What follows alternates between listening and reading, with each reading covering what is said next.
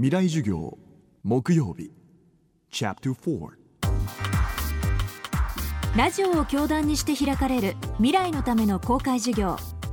未来授業。今週の講師はサッカー日本代表前監督岡田武さん。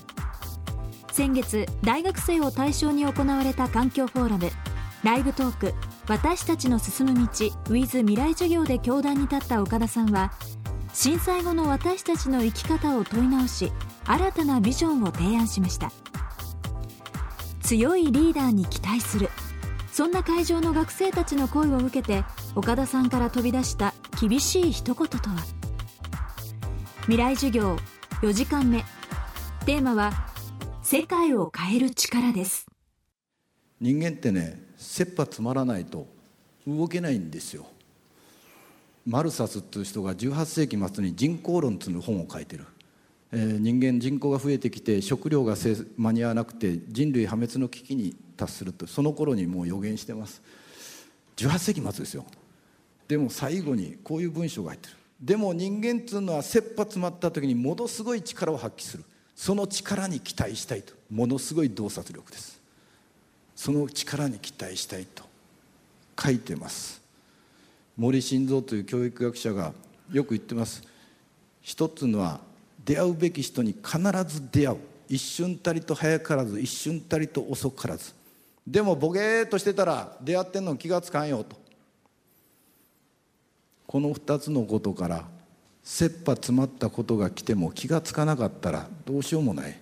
ひょっとしたら今回の震災はそういうことを投げかけてんじゃないかという気が僕はずっとしてました。ここにもみんなのアンケートで日本の社会も変わらなければならないと思ったというのは97%今の政治家官僚では何も変わらないと思う64%強いリーダーに期待する64%と出てます。そう。政治家官僚に失望してる人多いでしょう。そして誰かいいリーダー出てこないかなって言ってでしょう。リーダーって何かって。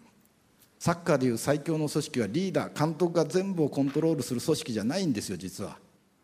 選手が自ら折り合いをなして動き出していく。選手が自分の責任でリスクを負って動き出す組織なんですよ。監督にああやれこうやれこうやれってはいお前はこうやってこうやってある程度強くなります。ドメスティック国内では勝てます。でも世界行ったら絶対勝てない。今回のなでしこの佐々木もずっとそれで悩んでた。言われたことをやるだけじゃダメだ。選手が自ら動き出すようにしなきゃいけない。僕もそれで悩んでてようやくできたチームです。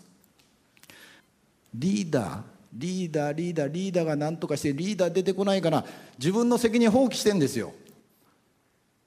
自分が動き出さなきゃいけないんで一人一人が。一人一人国民一人一人皆さんが動き出す。誰かが何とかしてくれるじゃない。人間の力はすごいです。被災地に行った時3週間目に行った時ボランティアセンターの長と行った。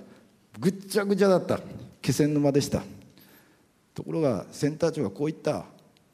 片付いてます。えどこが片付いてんの？震災直後より片付いてます。みんな自分の家のとこちょっとずつ片付けてる。